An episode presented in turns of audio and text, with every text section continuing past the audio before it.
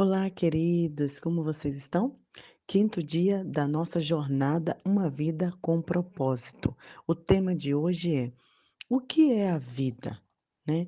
Enxergando a vida do ponto de vista de Deus. Gostaria que você abrisse a palavra em Tiago 4,14 e depois em Lucas 16,10, que vai ser o nosso versículo para memorizar. Em Tiago 4,14 diz assim: Como sabem o que será de sua vida amanhã. A vida é como a névoa a amanhecer, aparece por um pouco e logo dissipa. E em Lucas 16, 10 diz assim: Quem é fiel no pouco será fiel no muito. O modo que você enxerga a sua vida molda toda a sua vida. O modo de você definir a vida determina o seu destino, sua perspectiva que influenciará o modo de você investir seu tempo, gastar seu dinheiro e usar seus talentos e valorizar seus relacionamentos. Cada pessoa, se você perguntar como enxerga a vida, vai dizê-la de uma forma, né? Vai usar uma metáfora. Se eu perguntasse a você, como você vê a vida?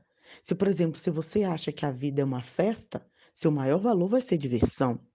A sua velada metáfora de vida influencia como você percebe as coisas. Vai determinar suas esperanças, valores, relacionamentos, metas e prioridades. Se você vê a vida, por exemplo, como uma corrida, você com certeza valorizará a velocidade.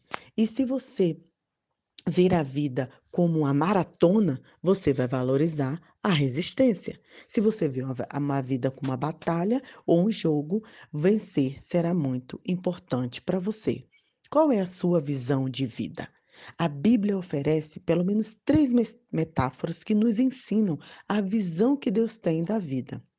Primeiro, que a vida é um teste. Segundo, a vida é uma incumbência de confiança. E terceiro, que a vida é uma atribuição temporária. Essas ideias são fundamentos de uma vida dirigida por propósito. Duas nós vamos falar nesse dia de hoje e as próximas no a próxima metáfora no próximo dia. A vida, por exemplo, segundo a Bíblia, é um teste. Essa metáfora da vida é vista em histórias ao longo de toda a Bíblia. Deus continuamente testa as pessoas quanto ao caráter, fé, obediência, amor, honestidade e lealdade.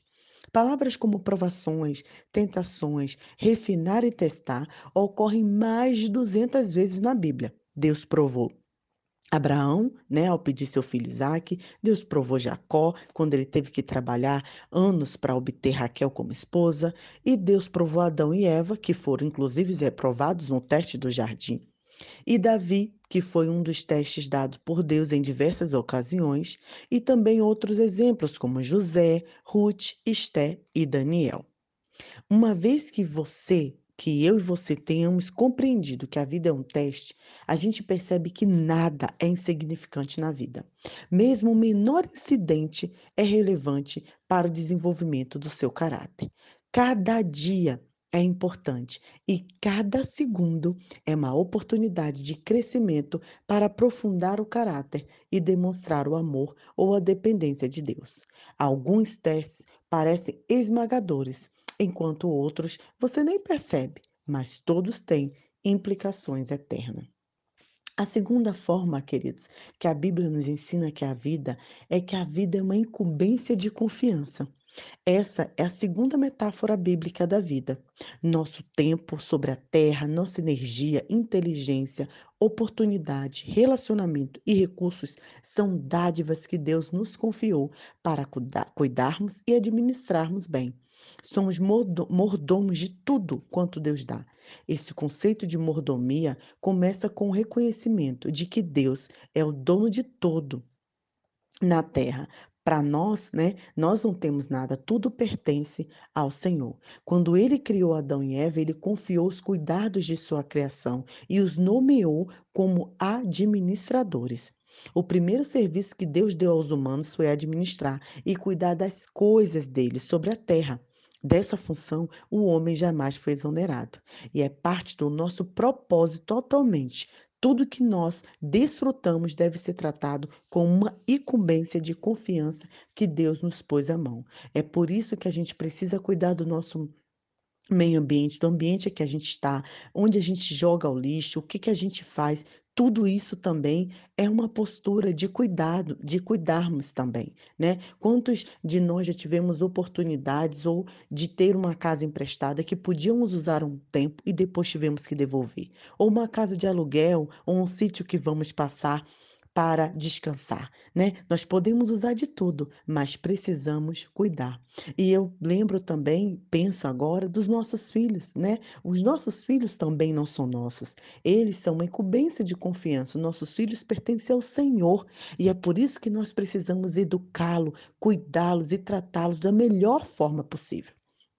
Sabe, queridos, nossos valores culturais dizem que se não tem dono, né? Isso aqui, ah, isso aqui não tem dono, então não é de ninguém, não, não devemos ter cuidado. A gente pode quebrar, pode usar de qualquer forma. Mas, se somos cristãos, seguidores de Cristo de verdade, a gente tem que viver um padrão mais elevado. Visto que Deus é o dono de tudo, nós devemos cuidar da melhor forma possível. A Bíblia diz que os que recebem confiança algo de valor devem demonstrar que são dignos de tal confiança. Jesus frequentemente se referia à vida como uma incumbência de confiança e contou muitas histórias e para ilustrar a responsabilidade perante Deus. Uma dessas histórias é a parábola dos dez talentos, que um homem de negócio confiou sua riqueza e cuidado aos servos enquanto estava fora. Quando retornou, ele avaliou a responsabilidade de cada servo e recompensou a cada um conformemente ele tinha dado. E, um, e teve um servo que ele disse: Muito bom. Servo bom e fiel, você foi fiel no pouco e eu porei você sobre muito. Venha e participe da alegria do seu Senhor. Olha que lindo! Nós teremos três recompensas do Senhor se cuidarmos do que Ele nos deu. Receberemos o muito bem, bom trabalho, uma promoção e uma responsabilidade maior na eternidade. A maioria das pessoas, por exemplo, não conseguem perceber que o dinheiro é tanto um teste quanto a incumbência de confiança dada por Deus. Deus usa a área financeira para nos ensinar a confiar nele. E para muitas pessoas, o dinheiro é maior de todos os testes. Deus observa a forma em que usamos o dinheiro para testar quão confiáveis nós somos. A Bíblia diz: se vocês forem dignos de confiança em relação às riquezas desse mundo, quem lhes confiará a verdadeira riqueza celestial? A forma de você administrar seu dinheiro está impedindo Deus de fazer mais em sua vida?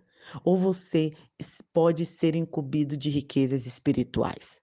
Vale a pena a gente refletir. Jesus disse: A quem muito foi dado, muito será exigido, e a quem muito foi confiado, muito mais será pedido. A vida, queridos, é um teste e uma incumbência de confiança. E quanto mais Deus lhe dá, mais responsável Ele espera que você seja. Para finalizar o nosso versículo para memorizar: quem é fiel nas coisas pequenas também será nas grandes. E a pergunta para meditar: o que me aconteceu recentemente que agora eu percebo ter sido um teste de Deus? Quais as questões mais importantes que Deus me confiou? Deus abençoe seu coração e vamos para o próximo dia.